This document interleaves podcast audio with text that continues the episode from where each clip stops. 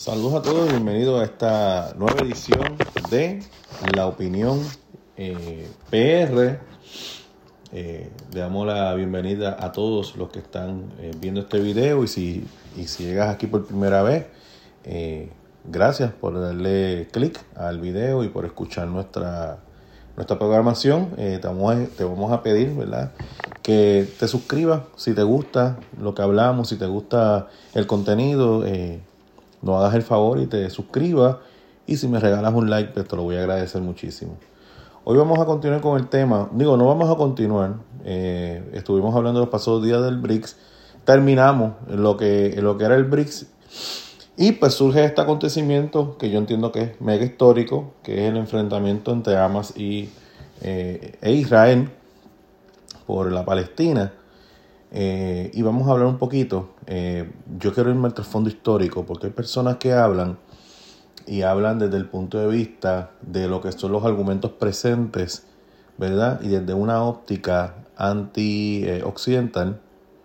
Y hay otros que hablamos desde la perspectiva pro-occidental. Son dos cosas totalmente diferentes. Entonces, pues, hay una guerra entre orientales y occidentales y hay una civilización que se llama la civilización occidental y está la otra que es la oriental y hay unas costumbres y unas tradiciones del lado oriental pero también unas formas de vida y gobierno. Hay unos pasados en comunes. De la misma forma eh, los occidentales tienen su pasado en común. Mira te voy a poner por ejemplo. Eh, el Caribe de las plantaciones. Eh, Caribe tiene, una, tiene como siete definiciones la definición más simple del Caribe es eh, lugar geográfico, el Mar Caribe. Pero el Mar Caribe es mucho más. O sea, el Caribe, ese, ese ente socioeconómico llamado el Caribe es mucho más grande y tiene que ver con las plantaciones. Generalmente en las plantaciones, en todos lugares, lugares que hubiese plantaciones azucareras, había una misma forma de vida y un estilo de vida. Y eso mismo pasa con Oriente y con Occidente. Pero entonces, eh, cuando, ¿verdad? A veces uno no está pendiente, ¿verdad? Porque no, no es algo que uno estudie todos los días, pero en la medida que ocurre el fenómeno, pues nosotros nos adentramos y investigamos y estudiamos mucho más a fondo de qué es lo que está pasando en este lado del mundo. Entonces nos damos cuenta que hay algo que se llama la Franja de Gaza, para que usted sepa, y hay otra que se llama la Cisjordania. La Cisjordania y la Franja de Gaza, pues tiene que ver con el gobierno, con lo que es Palestina ¿verdad? Y los reclamos que le está haciendo Israel, pero si Jordania funciona de una manera y la franja de Gaza está funcionando de otra, totalmente distinta. En la franja de Gaza hay un grupo, hay un gobierno, hay un grupo que se apoderó del gobierno de la franja de Gaza. ¿Ok? Entonces tienen unos rudimentos y unas formas que dentro de mi perspectiva es terrorismo. Muchas personas a lo mejor puedan suavizar el discurso y en, en, en terrorismo y otras personas pueden decir que son reivindicaciones por las cosas que están haciendo los judíos. La realidad del caso es que se ve bien feo lo que ellos están haciendo y lo que hicieron. ¿Ok? Así que vamos, vamos allí. Este, a mí me gustaría que, ¿verdad? Que lo que yo quisiera es un diálogo de paz. Lo que yo quisiera es un entendimiento. Eh, y voy a hablar aquí de unos, de unos acontecimientos históricos porque para nosotros entender lo que está pasando en ese lado del mundo, hay que irnos a la historia y ver lo que sucede allí. Es mi, es mi, es mi deseo, porque yo tampoco quiero como que seguir simplemente, ah, porque los occidentales decimos y porque Estados Unidos dice que tiene que estar Israel, pues entonces yo voy a apoyar. No. Yo quiero saber bien qué es lo que está pasando en ese, en ese lado del mundo y qué históricamente ha sucedido y si Israel verdaderamente tiene derecho a estar allí o si Israel o, simplemente Israel se metió y esos judíos se metieron allí en un territorio que no les pertenecía. ¿Okay? Eso es lo que vamos a ver. ¿ok? Eh, entonces, lo último, antes de comenzar el tema, eh, hay dos cositas. Eh, tú sabes, no, no seamos como... Hay una, hay una parte en, en Forrest Gump que Forrest Gump empieza a correr y, o a caminar, creo que correr a comer, no me una película. Entonces, cuando eh, mucha gente se le va detrás. Entonces, cuando se le va preguntando a todas las personas por qué estás caminando, ah, porque el de frente está caminando.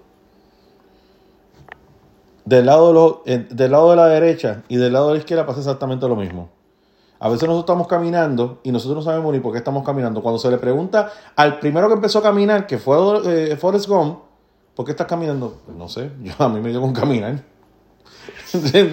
A mí me con caminar y, y yo de repente miro para atrás y veo un montón de gente caminando detrás de mí.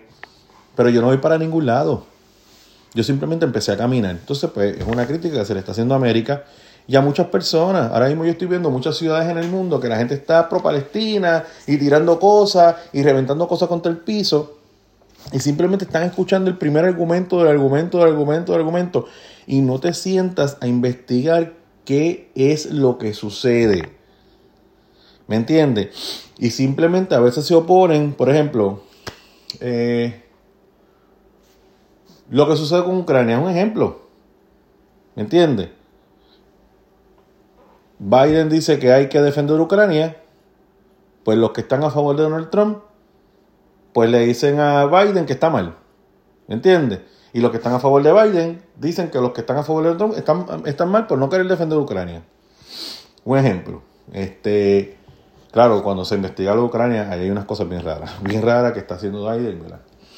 Este, por ejemplo, pudiera pasar que si Biden se ve bien decisivo apoyando a Israel, que lo ha hecho, porque es parte de la política internacional de Estados Unidos apoyar a, Israel, pues puede ser que en un momento dado Donald Trump pues, le diga a Biden que está mal, y entonces pues los que antes defendían el establecimiento del Estado de Israel de repente se vienen en contra, ¿por qué? Porque Biden también está defendiendo el establecimiento del Estado de Israel, por ejemplo.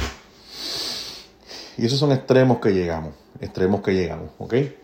Este, hay dos acontecimientos. Ah, y la segunda cosa, por favor, ¿verdad? Si a usted le place, si te gusta el contenido, lo hacemos con mucho cariño, lo hacemos con mucho amor, lo hacemos con mucho esfuerzo. A veces estamos eh, días, pues, semanas pensando en el contenido, analizando, mirando noticias, observando, leyendo, estudiando. Pero si te gusta el contenido, por favor, suscríbete al canal, dale a la campanita, actívala para que tengan notificaciones y eh, tu like te lo voy a agradecer muchísimo, muchísimo, muchísimo, porque obviamente usted sabe cómo es el algoritmo y usted sabe, ¿verdad? Es que queremos seguir sacando videos y contenido, ¿verdad? Y mejorando la plataforma, que haya más videos, que haya una mejor cámara, por ejemplo, o, o que vaya un fondo de pantalla o cualquier cosa, no sé. este, realmente yo lo estoy haciendo con mucho amor y mucho cariño y me gusta y me entretiene muchísimo. O sea, que, que es casi un hobby lo que estoy haciendo todos los fines de semana. Pero me gusta, me gusta mucho hacerlo y me gusta este, dejar mi, voz y mi opinión en las redes sociales. Entonces hay dos acontecimientos bien importantes para que nosotros podamos entender eh, qué sucede con eh, Israel y por qué cuando los palestinos llegaron a lo que se conoce hoy como Palestina, que luego se conoce como Israel, no habían representantes de ese pueblo judío. Y te voy a dar dos acontecimientos bien importantes que marcaron la vida de los israelitas. El primero va a ser la caída del Templo de Salomón en el año 586 a.C. por Nabucodonosor II. Y la segunda cosa es la segunda caída del Templo de Jerusalén. Esta vez sería en el año 70 después de Cristo por el general Tito. General Tito, que era hijo de Persiano, después ese general en el futuro se iba a convertir en emperador. Ok, eh, esos dos momentos hirieron profundamente al pueblo judío. Cuando hablamos de judíos, vamos a ir un poquito más a la historia bíblica y mucho más allá, mucho más allá, antes de, mucho más allá de la caída de, de, Jerusalén en el 586. Eh, luego de la muerte de Salomón, eh, gobierna su hijo Roboán, y Roboán va a establecer unas políticas que a las doce tribus no le, va, no le va a gustar. Israel es un pueblo, es un estado, o era un reino en aquel momento, que se, que se componía de 12 gobiernos o 12 provincias. ¿Ok? Eh, y pues, por ejemplo, estaba la eh, Efraín, la tribu, y se, dividían en tribus. Eh, la tribu de Efraín, que era una de las más grandes, las más fuertes, casi, casi todo lo del gobierno central corría por allí. Efraín fue uno de los hijos que le nació a José allá en Egipto. Y obviamente por haber sido hijo de José, pues adquiría un, un, una importancia dentro de las tribus. Y si nos vamos a la historia bíblica, pues José eh, prácticamente es el que salva a su familia, aquellos 70 familiares que tenía en el desierto, él prácticamente los, lo salva cuando le da la bienvenida a Egipto y te habrá visto la historia en la escuelita dominicana. Entonces, eh, esto provocó una división en Jerusalén en, perdón, en Israel. Entonces, 10 de las tribus se van a ir al norte y forman un gobierno llamado el Reino de Israel. Y la capital de ese reino iba a ser en Samaria. Y el segundo reino que se va a establecer es el, el reino de Judá, cuya capital es Jerusalén. Esas 12 tribus de, Israel, eh, o 10 tribus de Israel, van a seguir por otro camino en todo el sentido de la palabra, incluyendo la religión. Ellos no van a continuar con la tradición judía eh, o la tradición de adoración a Yahvé o a Jehová. Ellos van a tener sus propios 12, eh, dioses y se van a separar totalmente de la mentalidad judía. pero Judá, que es la tribu del rey David y Salomón, y a, su, y, a vez la tribu de donde proviene Jesucristo, eso va a ser mucho más tiempo más allá, pues ellos se mantienen con el culto a Jehová. ¿Ok? Y de ahí entonces van a venir la, El, judaísmo como lo conocemos. Eh, estos gentilicios eh, ¿verdad? van a ir cambiando, israelitas, eh, se va a meter por ahí algo de, de, hebreo, se va a meter algo de los judíos. El judío como el islam, los islámicos, ¿verdad? Tiene que ver más con la religión que se practica. Judío, él es judío, practica la religión judaica. ¿Ok? Eh, los islámicos practican la religión islámica. ¿Ok? Pero muchas veces, pues podemos confundir, ¿verdad? Eh, hay una mezcla entre conceptos políticos y religiosos. En el caso de los judíos, pues se va a ver más marcado debido a que en el único lugar del mundo donde se practica el judaísmo es allí en Jerusalén, en, Israel. Pero en el caso del islamismo es, mucha, es mucho más internacional, porque la mirada del judío es más de pueblo escogido y todo lo demás. Después con el tiempo, pues esa, esa mirada cambia. Pero en el caso de los islámicos va a ser diferente. En el caso de los islámicos, pues por ejemplo, Indonesia, la religión oficial de Indonesia es el islamismo. ¿Y dónde está Indonesia? En el Pacífico. Egipto, el islamismo. Hay lugares en la, en la Europa Oriental donde se practica sólidamente el, islamismo. Hay países en, en, Medio Oriente que la única religión permitida es el islamismo y van a haber unos, unas expresiones de islamismo. O sea que ser islámico no necesariamente es ser árabe. ¿Ok? Tiene que ver que estás practicando de la misma forma que el cristianismo. O el cristianismo ser cristiano, por ejemplo, no tiene que ser, no que ser europeo, ¿verdad? Que es donde más se, el cristianismo se, se, ¿cómo se dice? Se expande, ¿verdad?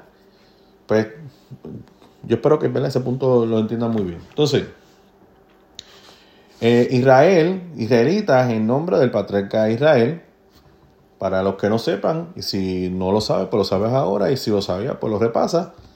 Eh, está Abraham, está Isaac está Israel. Israel es el tercer hijo.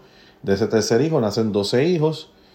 Esos 12 hijos pues van a crecer, van a tener sus hijos y los hijos de sus hijos. Y de ahí pues va a salir el pueblo de Israel. Ese pueblo de Israel va a estar cautivo en Egipto durante 450 años. los 450 años, Moisés, hijo eh, de la tribu de Leví, pues inicia una revolución, una revolución en contra de los egipcios y ahí vienen los acontecimientos de las plagas y del Mar Rojo y todas esas cosas que cuenta la Biblia. Que si las quieres creer bien y si no, pues no las creas. Yo simplemente te, explico. Eh, yo las creo y no hay problema. Pero si tú no las crees, no, te voy a. Eh, no voy a entrar en una guerra santa contigo porque no lo creas, ni te voy a ofender, ni te voy a humillar, ni nada por el estilo. Simplemente tú ves la vida de una forma y yo la veo de otra. Vive y deja vivir, como siempre he dicho. Ok. Eh, ¿por, qué, yo quiero, hago esto? Porque ciertos medios de eh, comunicación, ONGs, eh, grupos de protesta y los mismos palestinos este, dan la impresión de que los judíos simplemente entraron como locos, se metieron en ese territorio, lo conquistaron, un territorio que no les pertenecía. Pero eso yo traigo, yo quiero traer esta información para que, para que se entienda que dentro de lo que es el territorio de lo que conocemos Palestina, que a lo mejor haga frontera con el Líbano y todo lo demás, el, desierto de Arabia, por el oeste este, está el mar Mediterráneo y por ahí está Ur de los Caldeos, o sea, Mesopotamia y toda la vaina, allí se estableció un pueblo. Un, un pueblo que fue un reino. Un pueblo que entró, sí, entró en, en forma de invasores, es una realidad. No es ni el primero ni es el último pueblo, pueblo que se mete a esa región invadiendo y matando a los pueblos que estaban allí presentes. Otros lo habían hecho y era parte normal de la época. no, no estaban haciendo nada diferente que otros pueblos no hicieran. Y te digo más, cuando el momento, el, momento oportuno, ellos fueron atacados y ellos fueron conquistados. ¿Okay? O sea que no es algo como que, ah, eh, estos contra yo, este, israelitas capitalistas que se meten allí y a los, no. Realmente todos aquellos eran capitalistas. Ver, socialismo, eso no, eso era hablar de, no, inclusive, pero inclusive, si miras el antiguo pacto, sí habían unas, unas ideas que son bien buenas para el capitalismo, pero habían otras donde, donde habían unos meses donde tú perdonabas las deudas de, de, la gente que tú le debías dinero o que te debían a ti. También se habla sobre este, la compasión, tratar bien a los extranjeros, etcétera. O sea, hay unas cosas que también se cubrían dentro de ese, dentro de todo lo que es la ley este, judaica.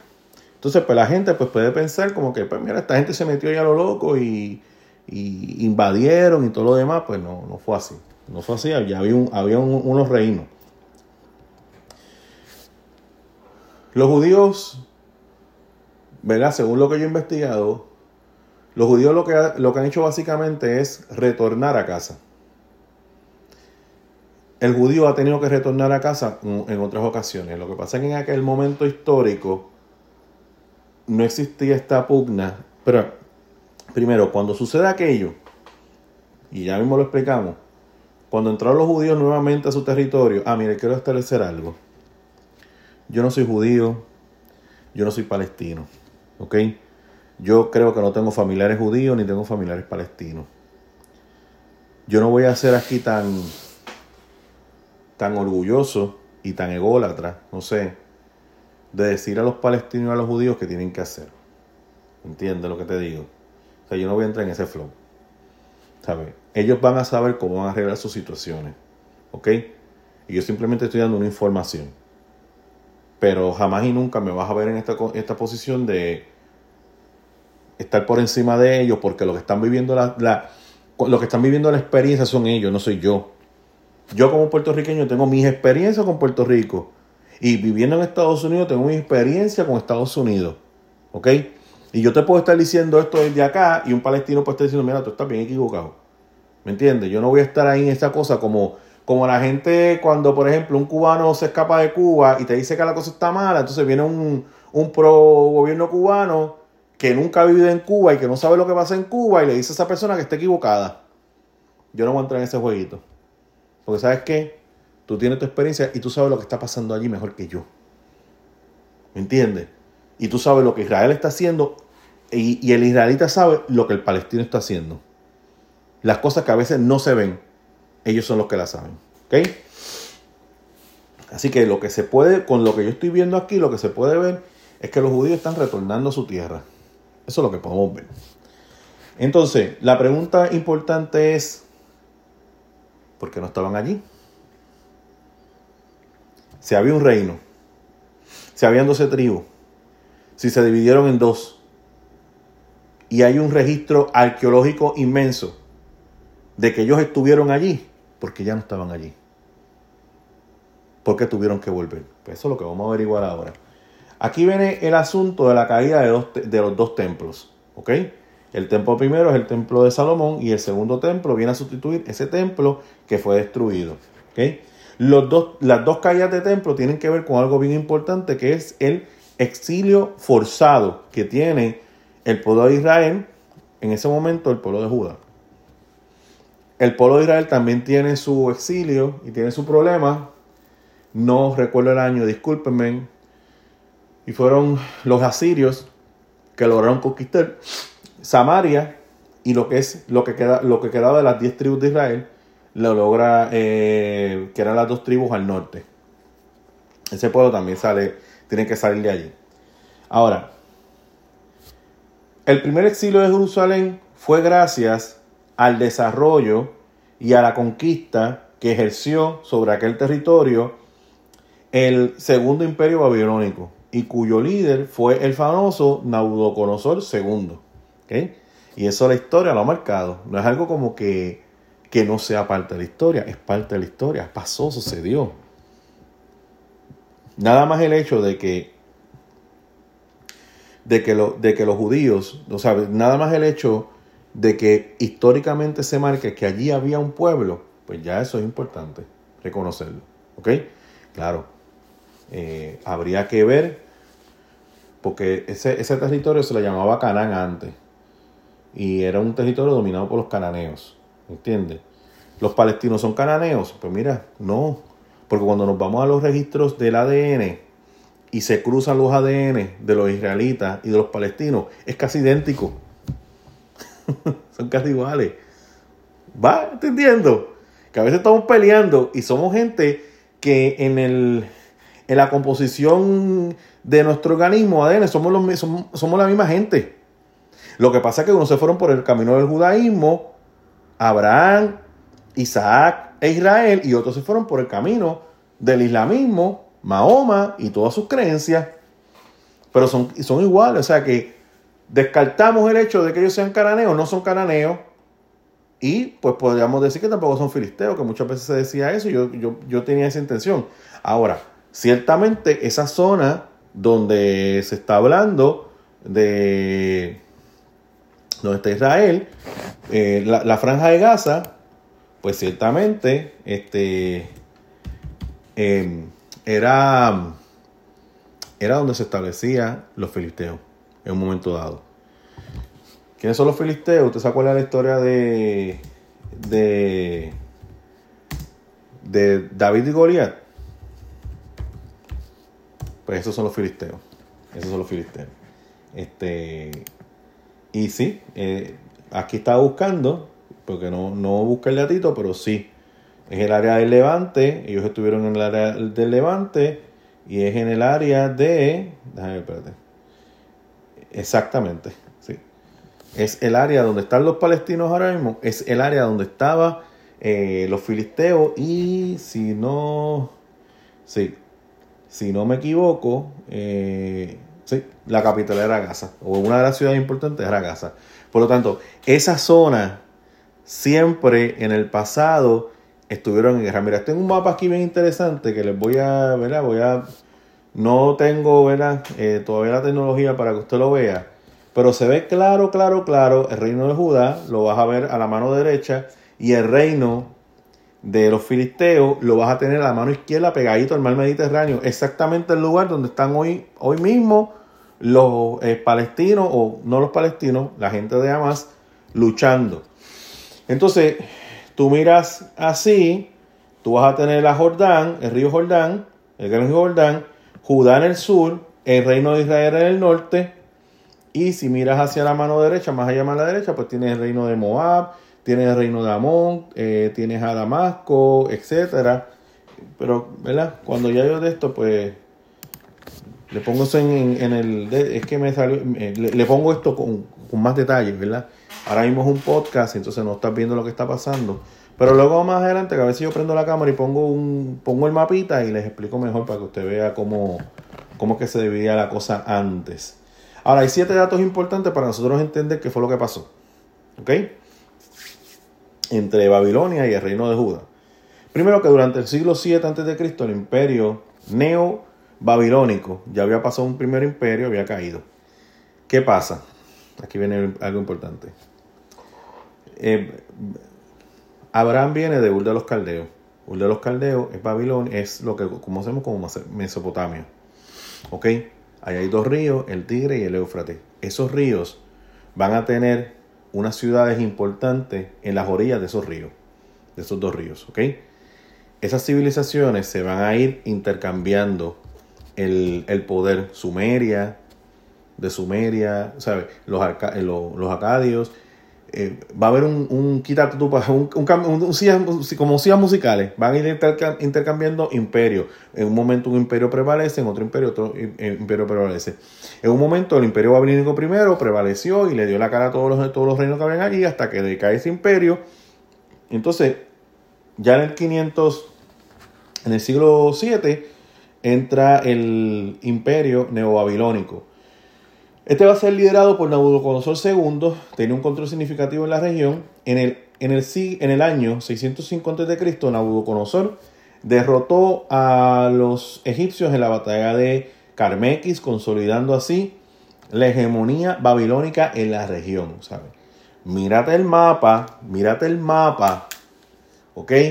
Lo miras de frente, a la derecha, llegando para, para el, año, el lado oriental, tienes a Mesopotamia, tienes en el centro la península arábiga,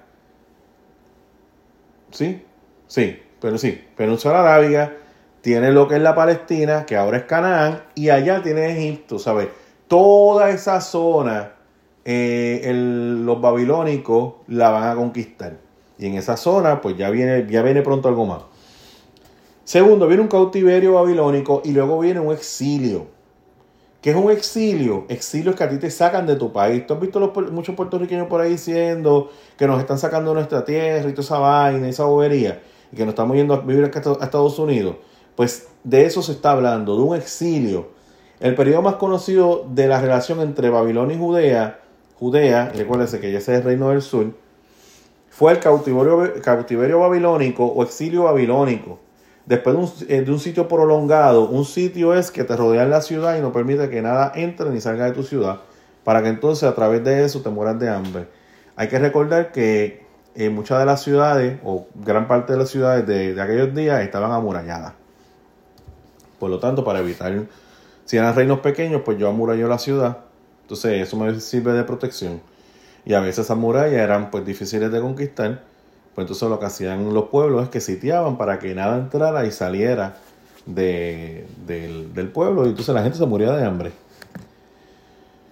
Entonces, después de un sitio prolongado, Jerusalén fue conquistada por Nabucodonosor II eh, en el año 587 al 586, lo que es el exilio que duró un año hasta el 586.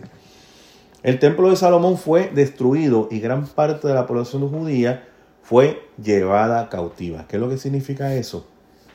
Titanes y titanas que me escuchan, que Nabucodonosor vació al reino de Judea y se lo llevó a vivir a Babilonia. O sea, eh, sabes que tenemos una prueba con la, con la inmigración y con toda la cosa. Pues esos reinos necesitaban gente. Pues lo que hacían era que se llevaban a la gente de una población y dejaban ese, dejaban ese lugar vacío. O sea, el reino le diste contra el piso, derrubaste las, murallas, su templo desbarataste, eso era ceniza. Y me, me voy a llevar todas las personas que yo pueda llevarme de este territorio y me lo voy a llevar a Babilonia. ¿Para qué? Unos van a ser, unos eran reyes, príncipes etcétera. Los que no, los que habían sobrevivido a la matanza, porque siempre se mataban a, los reyes y a los príncipes, pues llegaban allí, como en, el caso de Daniel y sus y sus amigos, tú los pones en posiciones de poder. El resto de la población que tú sabes hacer, que tú sabes hacer, pues mira, vete allí, yo te asigno allí un imperio grande y los demás van a ser esclavos. ¿Ok? Mano de obra, mano de obra. Estados Unidos, pues no quiero que entre la gente, pero en el reino de Babilonia no, tráemelo. Y no tienen esta preocupación de que me va a cambiar la cultura. ¿Por qué? Escucha lo que hacían, lo que hacían los babilónicos le cambié los nombres y te enseño mis costumbres, culturas y mis costumbres y adástate. Después más adelante ese pensamiento va a ir cambiando con Ciro y eso, entonces van a permitir que las personas practiquen su propia religión, practiquen su culto. Eh, entonces, durante el cautiverio babilónico, los judíos fueron llevados a Babilonia como exiliados. Este periodo tuvo una profundidad, una profunda influencia en la historia judía, dando lugar a la producción de textos bíblicos y a la formulación de las comunidades judías fuera de la tierra prometida. ¿Qué pasa? Viene Ciro a gobernar y decreta un edicto. En el año 539, el rey Ciro de Persa. Tenemos a eh, Babilonia, es lo que hoy es Irak. Persia es lo que sería hoy Irán. ¿Ok? Claro, sin las fronteras imperiales de aquellos días. Entonces son los, son los iraníes, ¿verdad? y persa que conquista Babilonia, que sustituye a Babilonia. Después de persa vendrían los griegos. ¿Ok? Pues persa, eh, eh, que conquista Babilonia, emite un decreto que permitía a los exiliados regresar a sus tierras de orígenes. Este edicto fue fundamental en la historia judía, está registrado en el libro de Esdras en, en la Biblia y también está en el libro de Nehemías. Y ahí pues se cuenta como Nehemías eh, pide autorización, era el copero del rey, él pide una autorización para bajar con unas cartas, cruzar el río Jordán y empezar a edificar las murallas de Jerusalén y edificar los muros de Jerusalén. Y curiosamente la gente que estaba gobernando en ese tiempo no le gustó mucho la idea, eso de que vinieran los judíos para atrás, porque entonces le van a quitar, eh, sabían que había un reino bien poderoso, pero le iban a quitar autoridad. Claro, en aquel momento la cosa era bien distinta como es ahora. ¿Ok? Este, ellos llegaron con unas cartas de parte del emperador de aquella época. O sea que cuando tú miras los paralelismos, eh, Persia, Estados Unidos, ¿entiendes? También viene la reconstrucción del templo. Después del regreso a Judea, los judíos emprendieron la reconstrucción del templo en Jerusalén. Esta fase conocida como el segundo templo fue completada en el año 516 a.C. Eh, entonces dijimos que en el año 586 pues eh, se cae el templo. En el año 539 los dejan volver otra vez a, su tierra. Y en el 516 pues se completa el, templo. O sea, imagínate cuántas, cuántas cosas habrán pasado.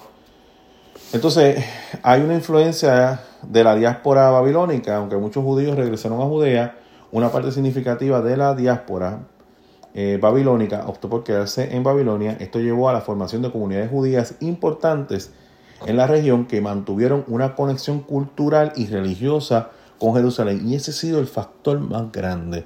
O sea, yo no volví a mi tierra, pero yo me siento parte de esa tierra. Yo me siento parte de lo que es la experiencia judía. Y aunque en Babilonia hay cosas que me han ido bien y he podido florecer y he podido prosperar, y ya mis hijos y los hijos de mis hijos se acostumbraron a, este entorno babilónico, yo voy a seguir cultivando las tradiciones en mis hijos para que ellos sepan siempre que estos son judíos. Entonces, ahí se muestra una cosa bien extraña y bien rara, como la cultura judía ha sido resistente. Es similar al pueblo puertorriqueño. Hay personas que se hacen llamar diáspora en Estados Unidos. Yo no comparto su argumento, pero ellos se hacen llamar diáspora. ¿Y qué ha hecho esa diáspora? Resistir Claro, yo hablo inglés y algunas cositas, pero yo sigo tratando de mantener mi condición. Oye, mi hija me mandó una foto, me envió una foto de un sitio bien al norte del estado, donde hay adobo Goya, donde hay sazón Goya, donde hay arroz de aquí. Ya yo tengo que darme mi trispa allá arriba. Porque yo no puedo seguir con esto. ¿Me entiendes? ¿Sabe? Resistencia. Entonces los judíos han demostrado ser resistentes ante lo que les sucedió yo en el pasado cuando fueron exiliados a la fuerza. Entonces, eh, también aquí algo de Daniel los profetas. Durante el cautiverio babilonio, figuras como eh, Daniel y otros profetas exiliados jugaron un papel crucial en la vida religiosa y cultural de la comunidad judía. El libro de Daniel en el Antiguo Testamento de la vida relata esas experiencias. O sea, que lo que quiere decir, la relación entre Babilonia y Judea han dejado una huella indébil en la historia y en las identidades judías, los eventos asociados con el cautiverio babilónico, la destrucción del templo y el posterior retorno a Judea son fundamentales en la comprensión de la historia y la fe judía. ¿Ok? Eh, déjame ver aquí que no voy a mezclar. Entonces, eh, ok. Estoy aquí, ya, ya estamos. Eh, si la, si la primera caída del templo fue controversial, el espacio, que no le doy espacio a las notas, entonces pues estoy confundido. Ok, si la primera caída del templo fue controversial, la segunda fue peor. En esta ocasión fue bajo el imperio romano, en manos del general Tito, hijo del emperador Vespasiano.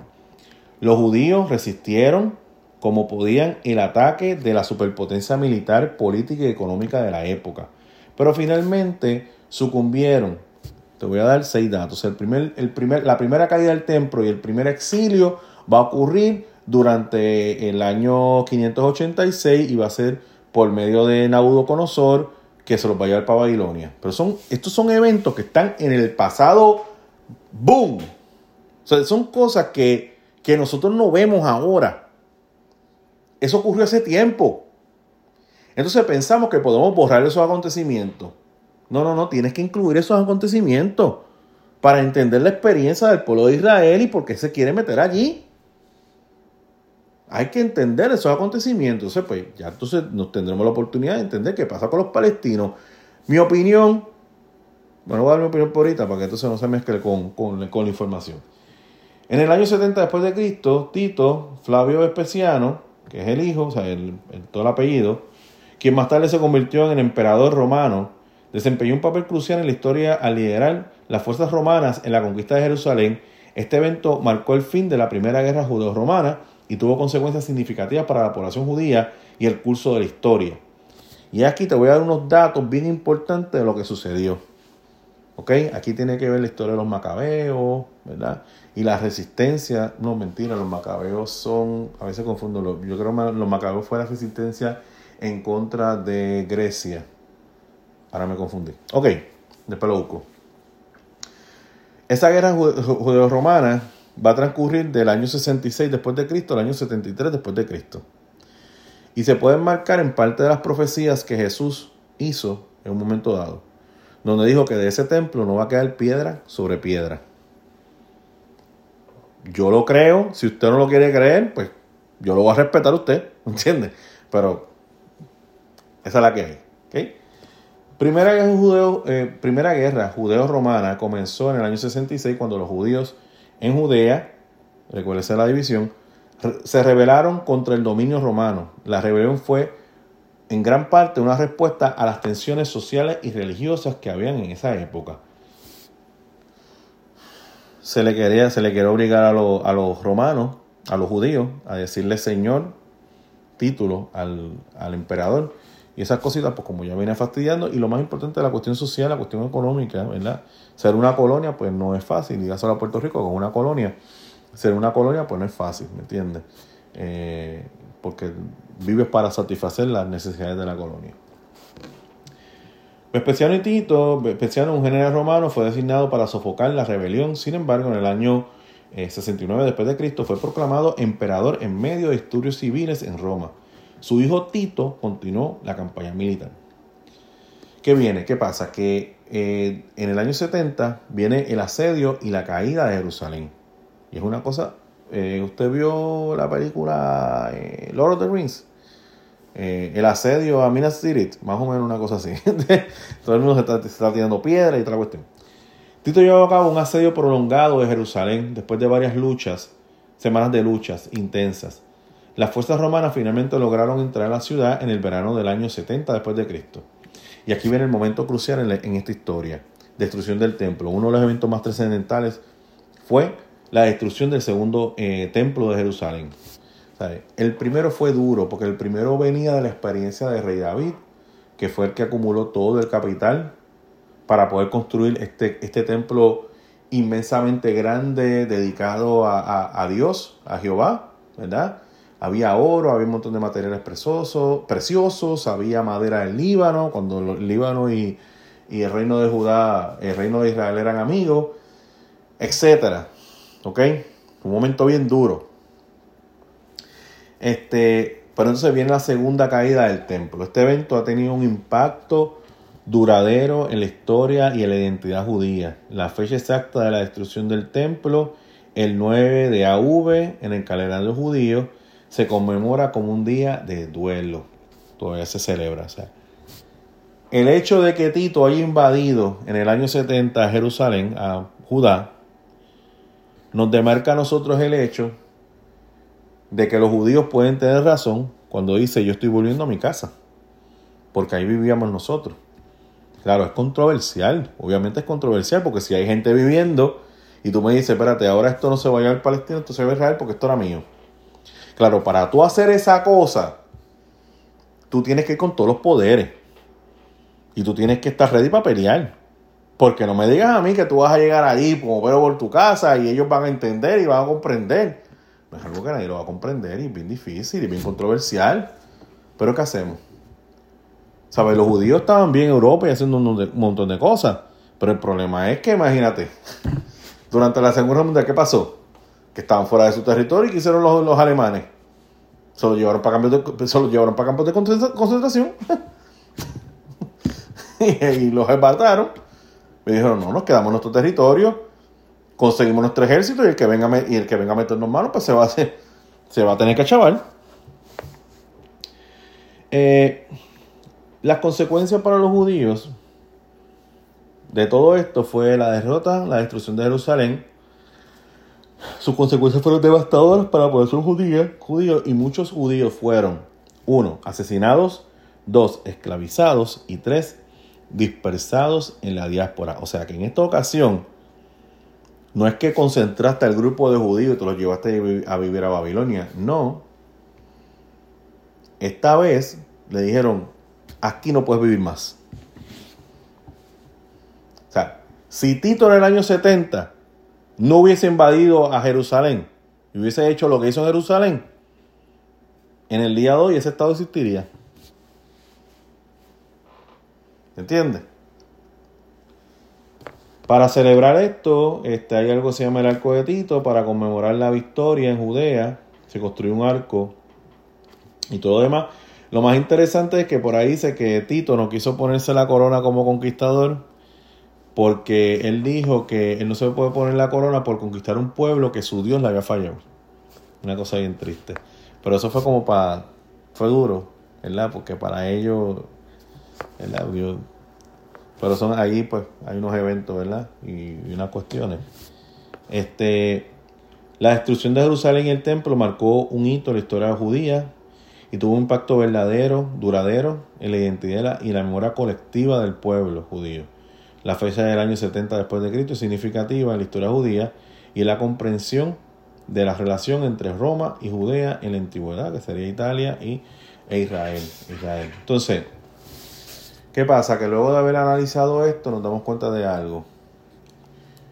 ¿Sabes? Los judíos no son un invento necesariamente de alguna mentalidad prooccidental, estadounidense, europea, que dijo, vamos a inventarle un, un país a los judíos.